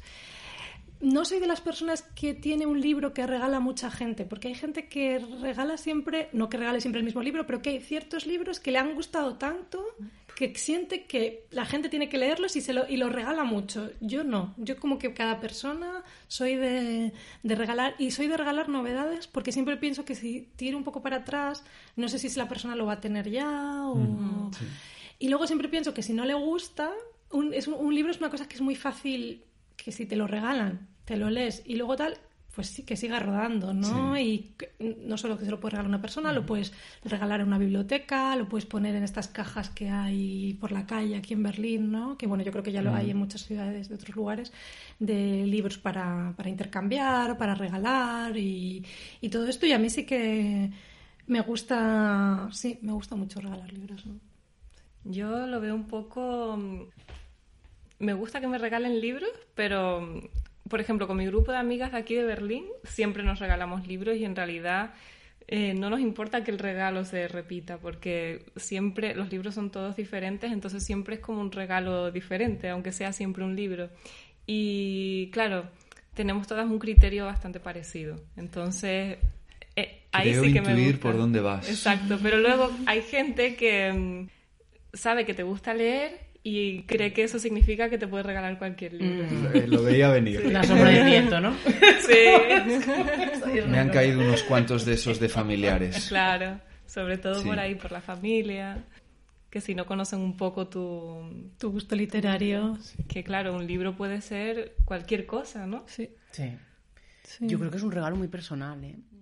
O sea, si pienso, cuando me regalan libros a mí... Mm, cuidado con lo que me regaláis porque mm, si es muy típico no sé si me va es que yo como que a veces me dan pues ramalazos de leer un determinado yo qué sé pues crímenes o no sé que depende del punto vital que me regales el libro pues no sé si me va a entrar mucho. Sí que me gusta regalar libros pero como tengo un entorno que tampoco lee muchísimo pues sí que se puede regalar un típico pues eso la sombra del viento no sé. Eh, o ediciones especiales, ¿no? Saber que a alguien le gusta mucho un libro y regalar, yo qué sé, 100 años de soledad. Bueno, ¿no? la, que te, la, que, la, última edición que compraste tú de 100 años de soledad es maravillosa. Ilustra, era ilustrada, ¿no? Sí, es preciosa. Pasada. Es por el 50 aniversario y es preciosa. Y tengo una amiga que le gusta mucho y yo sé que le voy a regalar ¿no? este libro. Y, y luego lo de firmar los libros. Eh, mi padre siempre lo hacía, pero yo no lo empecé a hacer cuando era pequeña. Tenía, de hecho, un sello con mi G y lo firmaba. Pues el ex libris. Sí, exacto. Entonces mm. lo firmaba y sí que ponía la fecha, pero lo dejé de hacer desde que vivo en Berlín o en, en Alemania. Sería bonito retomar sí. eso. Sí. Una de las cosas guays de anotarlos, fecharlos o lo que sea, es que no sé si también tenéis costumbre de comprar libros de segunda mano. A mí una cosa que me flipa es que de pronto veas el paso del tiempo de mm. antiguos eh, propietarios, propietarias sí. de ese libro. Y a veces pasan cosas tan chulas como que de pronto Mira, a lo mejor lo tengo por ahí. Nada, una, una obra de teatro así como súper clásica y dentro tenía una postal. Y eh, no, no era una postal, lo de la postal era de otra cosa. Era una cartita de estas que son tamaño mini. La abrí y dentro era la dedicatoria a la persona que no sé qué. ¿sabes? Wow. Es como de pronto tener acceso a, a, a esa sí. historia, ¿no? Y luego otra cosa, eh, creo que era sobre todo tú, María, decías que eh, los maltratabas casi, ¿no? Eh, pues la arena, no sé qué. Me ha recordado, para mí, el caso más extremo, una amiga con el libro, no recuerdo si fue Los Detectives Salvajes o 2666, uh -huh. eh, se lo leyó, ah, ahora no recuerdo si era en Cuba o en México, y, ah, claro, 2666, que es un tocho. Lo que hacía es, cada día arrancaba... Eh, lo que se iba leyendo. 100 páginas oh, no. y eran las 100 páginas que le iban a, acampar, eh, a acompañar durante el día. Wow. Y iba soltando las páginas por donde iba viajando. Me parecía maravilloso, maravilloso. Atenta completamente al Álvaro infantil de, del libro como tótem. Mm pero al mismo tiempo me parece, aparte de una practicidad absoluta, Hmm. una idea súper bonita ir pensando que a lo mejor vas andando por, por México ciudad o donde sea y te vas encontrando páginas.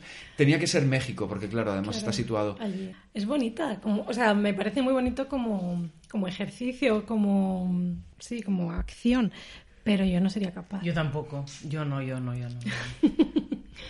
Yo No no sé, sé, yo no es llevar también la lectura a un punto menos materialista, ¿no? Como te Sí. quedas con la lectura en Y lo material lo dejas. Te lo metes y... y luego te olvidas del libro físico. Ojo, que además es editora. ¡Wow! Entonces ya es otro nivel.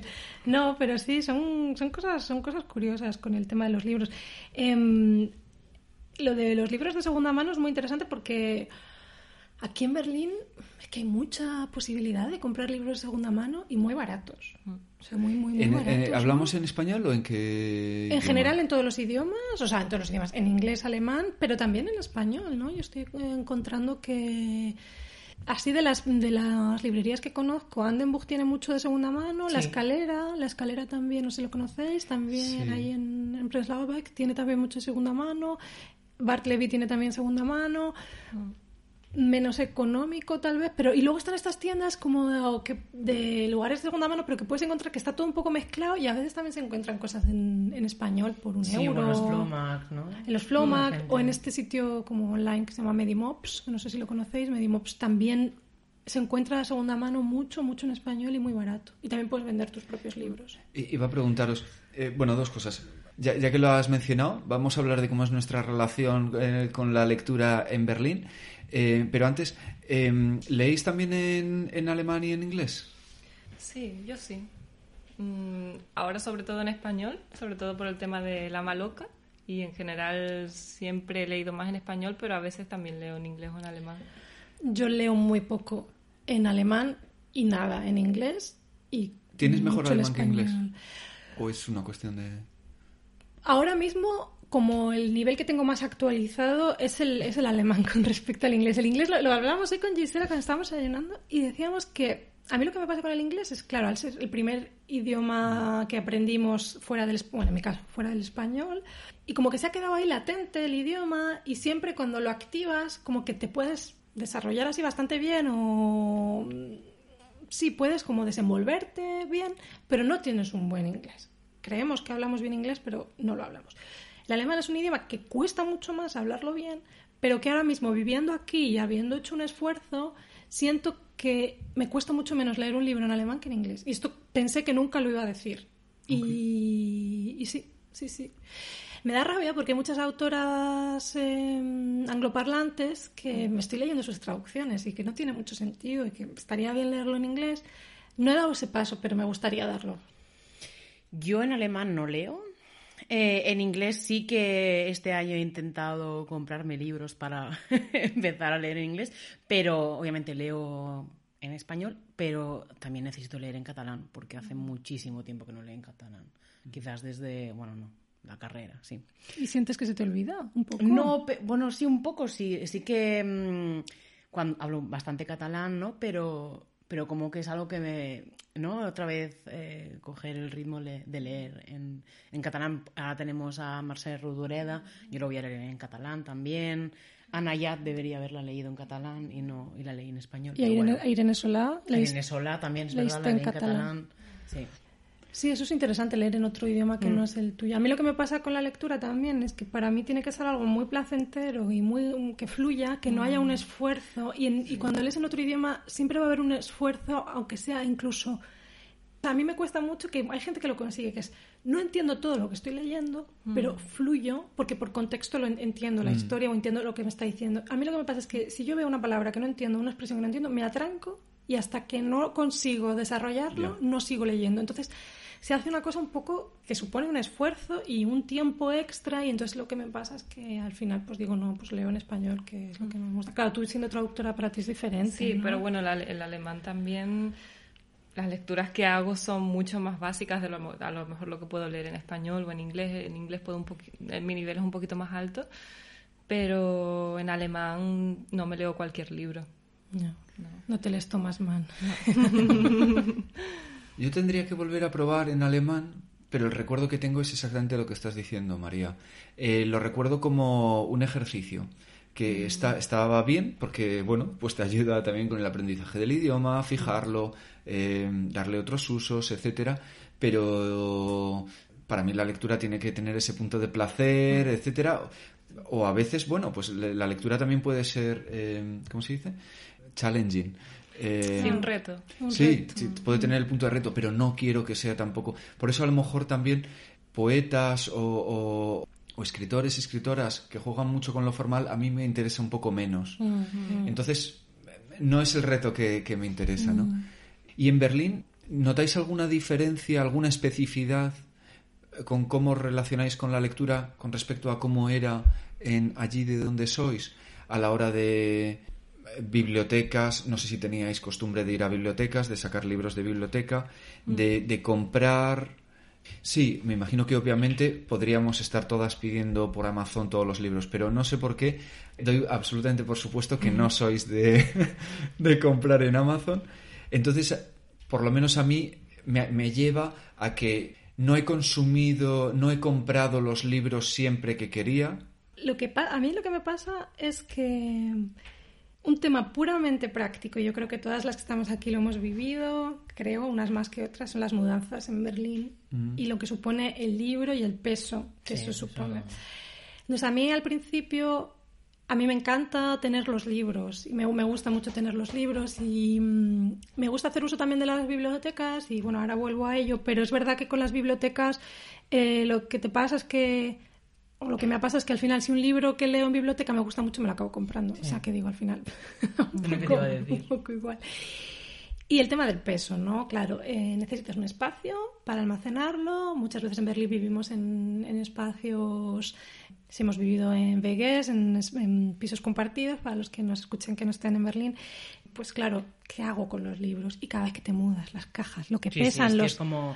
Y como no sabes, ¿no? Y, siempre piensas, si vuelvo a España y tengo que, hacer las cajas. Este, es otro, este es otro tema, ¿no? Si vuelves en algún momento a España, ¿qué harías con todos esos libros? Pero yo no me quiero desprender de estos libros. Entonces siempre está un poco ese tema, ¿no? Con, que cuando estaba en España no era, no era un, tema para mí. Mm. Sí que es cierto que, como comentaba antes, en mi casa siempre ha habido muchos libros, con lo cual cuando quería comprarme un libro muchas veces ya lo tenían en mi casa, entonces muchas veces no me lo compraba. Y aquí sí que es cierto que voy mucho a, a, librería casi como un acto social, cosa que en España no necesitaba tanto. O sea, me gustaba también mucho ir en España a librerías y hablar con el librero, con la librera que te recomendara, pero no era tan necesario para mí como lo es aquí en el que al final es el lugar, pues lo que hablábamos, ¿no? Donde sabes que te van a recomendar libros, que además te van a recomendar libros y lecturas interesantes en español. Entonces, voy mucho más a librería aquí, aunque suene un poco contradictorio, pero sí. Y también el uso de las bibliotecas, pues al principio usaba mucho las bibliotecas públicas de Berlín. Además, descubrí una cosa maravillosa, que no sé si hay, gente que no lo sabe, es que tú puedes hacer propuestas de compra a las bibliotecas y que como tienen un presupuesto tan grande comparado con lo que estamos acostumbradas en España, te los compran. Y te compran en otros idiomas. O sea, les puedes proponer comprar cosas muy locas y ediciones mm, un poco desconocidas que te las, que te las compran, ¿no? Y ahora, bueno, así muy recientemente lo que me está pasando es que estoy trabajando en la biblioteca del Instituto Iberoamericano y ahí ya lo que me está pasando es que me estoy volviendo loca porque pasan muchos libros por mis manos todos los días y las ganas de leer como aumentan y dices, mierda, ahora tengo menos tiempo porque estoy trabajando más y encima estoy trabajando con libros y no tengo tiempo para leer. Entonces es un poco como... Ah, menos tiempo y más ganas. Eso es, eso es. Y ahí sí que estoy viendo mogollón de referencias, pero muchísimas referencias de cosas que no, conocía, por supuesto. Em, entonces creo que voy a usar mucho la biblioteca también allí, voy a sacar muchas, muchas cosas. Entonces, bueno, eso es un poco mi, mi hábito aquí en Berlín. Algunas veces he pedido online, eh, pero muy poco, y si pido online es de segunda mano, a través de plataformas como Medimops o así, que al final son usuarios, es gente particular la que vende los libros. Con lo que decías de, de la mudanza y tal, eh, yo en mis primeros años en Berlín, a pesar de que me encanta tener los libros por aquí, porque es para mí lo que en mi caso más me crea hogar, junto con mm. las plantas y alguna que otra cosa, mis primeros años en Berlín, cada vez que iba a Madrid, me llevaba todos los libros que había comprado. Ah, te los, devolvías. Sí, ah, sí. Porque al principio no sabía que me iba a quedar tantos años, pensaba que era una cosa como muy coyuntural, muy temporal, clásico, mm. y, y, entonces para evitar ese futuro de a lo mejor cajas y cajas de libros, mm. pues entonces iba los iba llevando a, a Madrid en este caso, sí. Eso está bien porque mi madre me dice prohibido traer más libros, ya suficiente tenemos. Entonces te los quedas en Berlín. Es más, me obliga a llevarme mis libros de Barcelona a Berlín. Entonces tengo ya toda mi biblioteca y todo, todo aquí. ¿Biblioteca? ¿Usas? No, yo la biblioteca, la verdad es que no. No. Yo sí que ha cambiado bastante mi relación porque soy de, de La Palma, que es una isla muy pequeña, y es que apenas hay librerías y mucho menos especializadas. Entonces, mm, en La Palma leía mucho, mi abuelo me inculcó mucho la lectura, íbamos mucho a la biblioteca Mm. y también iba a la biblioteca del instituto. Pero esta relación con el librero con, que he desarrollado aquí en Berlín no, no la tenía. Entonces, en ese sentido ha cambiado mucho. He empezado mucho. Voy mucho más a librerías aquí en Berlín de lo que iba en La Palma. También en Anderbuch, que decía María. ¿o Andenbuch, Barleby voy mucho también. Me gusta mucho el- la relación con el librero que, que he desarrollado aquí en Berlín. Qué importante Sí. es, ¿no? cuál? Qué, qué suerte, me parece. Por otro lado, yo la verdad no conocía Anderbuch. Mm. Hay mucha gente que no, no conoce, ya lleva... est- Está un poco escondida. El espacio Sí. es muy bonito. O sea, he dicho que no la conocía eh, porque nunca he llegado a entrar, pero una amiga me, me enseñó. El- Lo que pasa que era un domingo y no pudimos entrar. Pero te eso. enseñó el patio, Sí, ¿no? sí, súper bonito, súper bonito. Yo antiguamente iba a esta que estaba en Ah, la rayuela. La Rayuela, Claro. sí. Pues mira, para mí la sustitución de la rayuela fue Andenbuch, porque prácticamente cuando se fue la rayuela em- empezó Andenbuch. Es que tal y como estabas hablando y tal, he dicho, pero a ver, no será la misma mujer, Eh, porque todo como que me sonaba. Y luego acogí como con mucha alegría lo de Bartleby, y Mm. etcétera, pero hoy por hoy, a lo mejor sin, sin entrar eh, en, en rollos, pero no me mola, no me mola nada por distintos motivos. Mm. Motivos. Y, y entonces me resultaba un poco frustrante porque me hubiera gustado tener, eh, pues eso, una librería de referencia hispanohablante. Sí, Mm, yo también conocí la rayuela. eh, de hecho, yo en la rayuela hice mi primer curso de escritura creativa que hice aquí en Berlín, lo hice en la rayuela, nos lo dio Belén Kaisers, que fue ¿Conociste ahí a Thais? A Thais, Porque sé claro. que hizo también Eso es. Yo conocí a Thais a través del...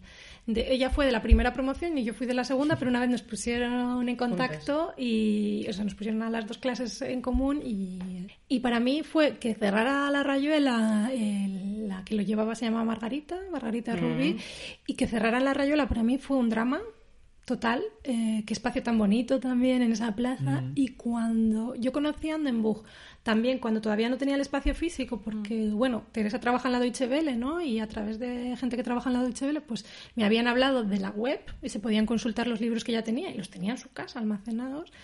Y cuando ya dijeron que iban a abrir el espacio, dije, jo, qué bien. Pero es que cuando vi el espacio fue como, es que no podía ser mejor. Claro. Entonces, sí.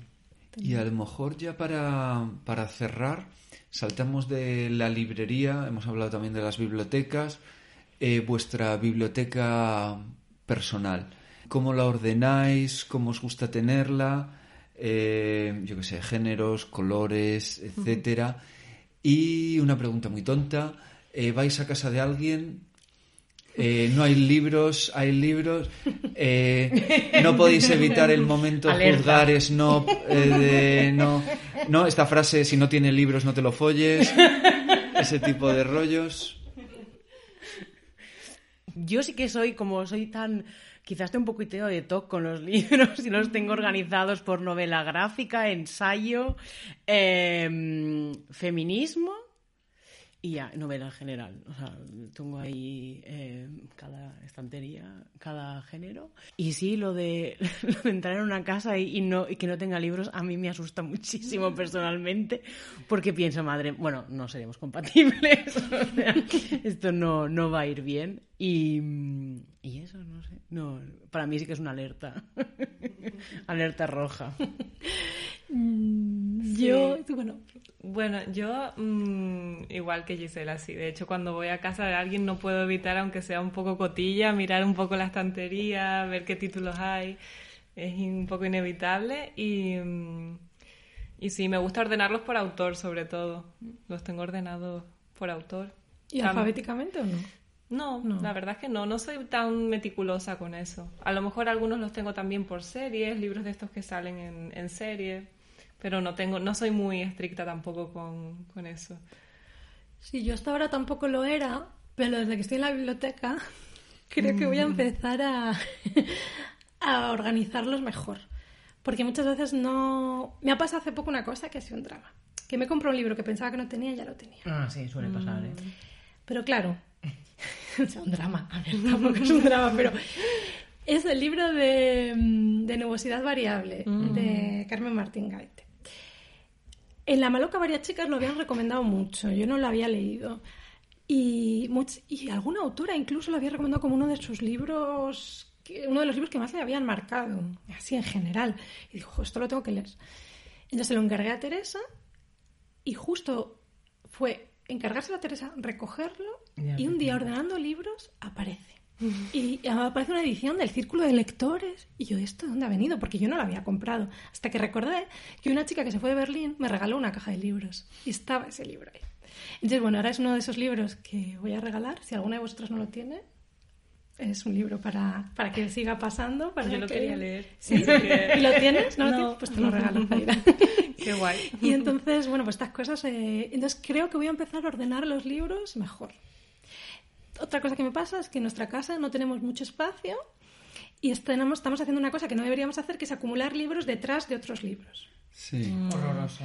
Con lo cual, con lo cual no los ves y te olvidas y qué rabia. Entonces, proyecto cuando tenga un poco de dinero es, aunque sé que siempre está la cosa hasta si me voy de Berlín, me da igual. Quiero construir una librería grande en casa para que los libros se vean y saber lo que, lo que hay y que la gente que viene, oye, ¿tienes esto? Pues mira, mira Rápido. ahí rápido y encontrarlo. Eso es un poco mi proyecto de... A mí repetir libros no, creo que no me ha sucedido. Ahora de pronto dudo. Me ha pasado eh, bastante con, con discos, con CDs. Eh, cuando vivía todavía en Madrid y eso, tengo más de 800 y pico discos Wow. y, y ha habido varios que he comprado varias veces. Em, una eh, de esto de organizar, eh, la, mía es bastante, creo que va un poco por géneros y luego pues los autores están más o menos juntos. Pero en casa de, de un conocido los tiene apilados en el suelo, como en, yo diría como tres, cuatro, cinco columnas y los tiene por colores. Queda súper bonito. A ver, al Es muy final... práctico, ¿no? Ah, no, es cero práctico, obviamente. No, es el efecto estético. Y me ha dicho, sí, al final, claro, he acabado comprando algún libro simplemente por el lomo y, y tal. Pero eh, realmente es súper, súper chulo. Una está curiosa. Esta cosa que decías de, de entrar en la casa de alguien si no tiene libros, yo creo que... Ah, ni la pisas tú. Ya te lo planteas. O sea, Es que creo que... Bueno, es verdad que ahora con la pandemia hace mucho que no entramos en la casa de la gente, ¿no? O sea, bueno, no lo sé, cada uno tendrá sus historias, pero a mí me ha pasado que me he encontrado más con gente fuera que entrar en casas de Obvio, gente, sí, ¿no? sí. Entonces hace tiempo que no recuerdo entrar en casas de gente. Lo de fijarte en los libros siempre, pero me cuesta pensar en- una vez que haya entrado a una casa que no haya libros. ¿Algún libro? Mm, Sí. He entrado en casos que ni un libro. Pero también es verdad que hay gente que lee mucho en... O sea, yo conocí a un chico que leía muchísimo, pero todo lo leía en Kindle. Claro. Entonces el tipo se leía ensayos filosóficos, ¿no? Pero, pero se los leía en Kindle. Ya, ya. Entonces, claro, una persona culta, ¿no? Fíjate, pero pero sí. no tenía materialmente. Y una, una amiga mía, Laia, que vivió aquí muchos años en Berlín y ya no está aquí, siempre decía, cuando estábamos en nuestra fase de, pues eso, pues ligando y conociendo a gente y todo, nuestra fase, yo ya no ligo, eh, eh, en esa fase me acuerdo que decía, María, tú para conocer al hombre de tu vida lo tienes que conocer en una biblioteca, siempre decía, ahí no, no vas a fallar, en un bar siempre te puedes encontrar de todo, pero bueno, en una biblioteca, no. y yo me reía mucho de ella con este tema, ¿no? Y no, no, no lo encontré en una biblioteca, pero, pero es cierto que es un tema, ¿no? Sí. Sí. yo si entro en una casa ajena, yo pregunto, pero si me dan el ok, yo cotilleo a full. O sea, es que no, no, no, no hago el eh, mirada de reojo. Lo saco. Sí.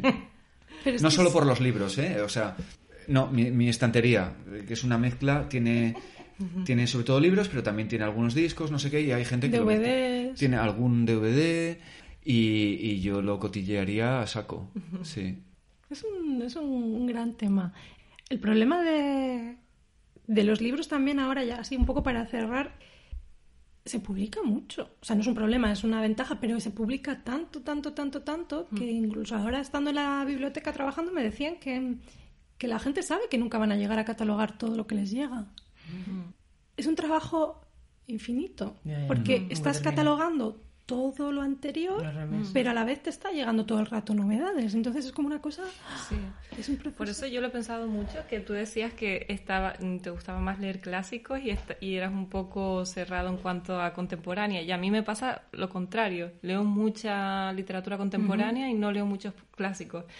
Y me lo he planteado y he pensado, bueno, si ya hay tantos libros buenos escritos que están ahí, me gustaría empezar un poco a investigar más por ahí, ¿no? Lo que ya está escrito, lo que a la gente le ha gustado, las grandes obras y no sé, y no, no tener esa necesidad de comprarte siempre lo último Lo que último. salga. Sí. Yo creo que estoy viendo ahora también un movimiento de revisión de los clásicos, ¿no? Tengo la, no sé qué sensación tenéis, sí. o muchos Sí. editoriales que están reeditando Totalmente. con ediciones mucho más inter- así más Sí, atractivas. o eh, libros que se han publicado con nombre de, de hombre que en verdad había sido una mujer, ¿no? Como Seix Barral que sacó Sacó toda una serie, ¿no? Sí, en el que tachaban el nombre del hombre y, y ponían el nombre de la autora de real, Sí, sí, sí. como manera de reivindicar, ¿no? Qué bueno. Bueno, pues yo creo que hemos hecho un buen repaso sobre cómo nos relacionamos con la lectura, ¿no? Muchas gracias por venir. Muchas Gracias, gracias, por invitarnos. Ha sido, ha sido un placer. Sí. Y quien nos quiera seguir, estamos en. Estamos, yo ahora aquí hago el. Dale, la claro. La cuña cuña publicitaria. la cuña publicitaria, María. bueno, nada, pues quien nos quiera seguir, todavía no tenemos página web, pero estamos trabajando en ello. Es muy... Sí.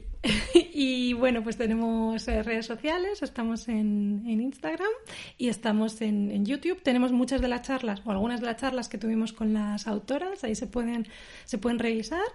Y desde hace unos meses estamos eh, iniciándonos en el mundo del podcast. Tenemos, No tenemos el, el nivel de plomo y cemento, pero tenemos ahí, estamos ahí dando nuestros primeros pasos, ¿verdad? Y Sí. ahí nos podéis seguir en, que sé, en Spotify y en muchas otras Sí, en plataformas Apple, de podcast. Google, todo, ta, ta, ta. Y también en el blog de Andenburg tenemos nuestro espacio y, y también vamos publicando nuestros, nuestros podcasts y que nos podéis escribir, comentar y seguir. Y- Bueno, pues muchas gracias. Para leer con fundamento, mujer, apaga plomo y cemento.